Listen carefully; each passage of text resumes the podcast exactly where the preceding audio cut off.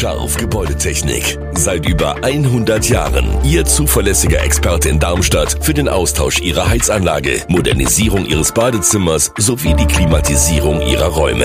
Erwarten Sie mehr von uns, als Sie es gewohnt sind. Scharf Gebäudetechnik.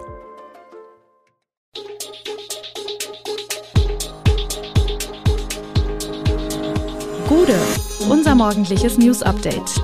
Das Wichtigste aus Südhessen für Sie im Überblick. Guten Morgen aus Darmstadt an diesem 1. März. Nach drei Jahren Pause gibt es wieder einen Hessentag. Wann ist das neue Bölle in Darmstadt wirklich ausverkauft? Sexuelle Übergriffe, Studie zu Bistum Mainz wird vorgestellt. Verdi kündigt Warnstreiks im Nahverkehr für Freitag an. Das und mehr gibt es heute für Sie im Podcast. Drei Jahre war Corona-Pause, doch in diesem Jahr feiert Hessen wieder sich selbst. Diesmal bittet Funkstadt zum Hessentag, dem großen Landesfest.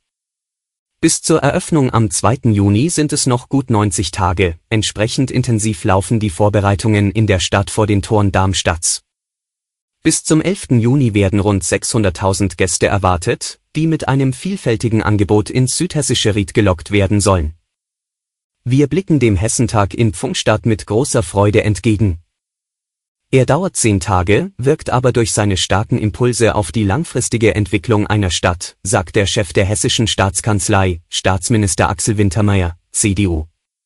Das Fest mobilisiere die sozialen, kulturellen und wirtschaftlichen Potenziale, das Wir-Gefühl einer ganzen Region werde gestärkt. Funkstaatsbürgermeister Patrick Koch, SPD, sieht im Hessentag auch die vielerorts ersehnte Rückkehr in eine Normalität, in der sich Menschen endlich wieder begegnen und persönlich austauschen können. Zuletzt hatte 2019 Bad Hersfeld das Landesfest ausgerichtet, danach folgten drei Absagen wegen Corona. Das Stadion am Böllenfalltor war am Samstagabend ausverkauft, gegen den Hamburger SV waren 16.800 Zuschauer in der Fußballarena des SV Darmstadt 98 zu Gast, was den einen oder anderen Betrachter dann doch etwas verwunderte. Denn eigentlich soll das Stadion ja 17.800 Zuschauer fassen, wenn der Umbau beendet ist. Knapp 1000 Zuschauer sollen also noch reinpassen in das Schmuckstück, dessen Umbau in den vergangenen Jahren knapp 50 Millionen Euro gekostet hat, und wo sollen diese denn überhaupt noch Platz finden? Die eine Antwort gibt es nicht auf diese Frage, es ist vielmehr eine Gemengelage aus mehreren Faktoren. Zum einen geht es um die noch nicht in Betrieb genommenen Loschen, die eventuell beim nächsten Heimspiel gegen den 1. FC Kaiserslautern am 18. März, 20.30 Uhr erstmals besetzt werden können. Das wird rund 250 Plätze bringen, die frei werden, weil die Loschenbesitzer momentan ja noch auf der Tribüne sitzen. Das werden sie in Zukunft nicht mehr tun, sie sitzen oder stehen dann ein bisschen höher. Fehlen also noch 750 Plätze, doch auch für diese wird gesorgt. Auf der Nordtribüne, im Block N1, wird die jetzt noch dort stehende Box verschwinden, in der aktuell noch Stadionregie und Ordnungsdienstleisterle zu finden sind. Diese wird in Zukunft auf der Haupttribüne platziert sein, sodass auf der Nordtribüne Plätze neu entstehen.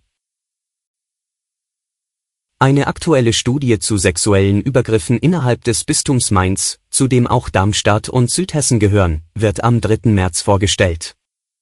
Im Missbrauchsskandal der katholischen Kirche hat sich Anwalt Ulrich Weber mit Opfern, Tätern und Strukturen beschäftigt. Nun legt er den Abschlussbericht vor. Das Gebiet des Bistums Mainz teilt sich in zwei Flächen auf und liegt zu mehr als zwei Dritteln in Hessen, der Rest liegt in Rheinland-Pfalz. Inzwischen haben einige Bistümer vergleichbare Studien auf den Weg gebracht. Die Ergebnisse ähneln sich. Es gab Taten, die unentdeckt blieben oder kleingeredet wurden.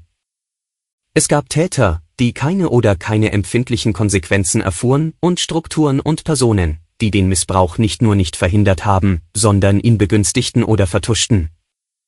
Einem ersten Zwischenbericht zufolge gab es im Bistum Mainz Stand Oktober 2020 422 Opfer, darunter Jungen und Männer, Mädchen und Frauen.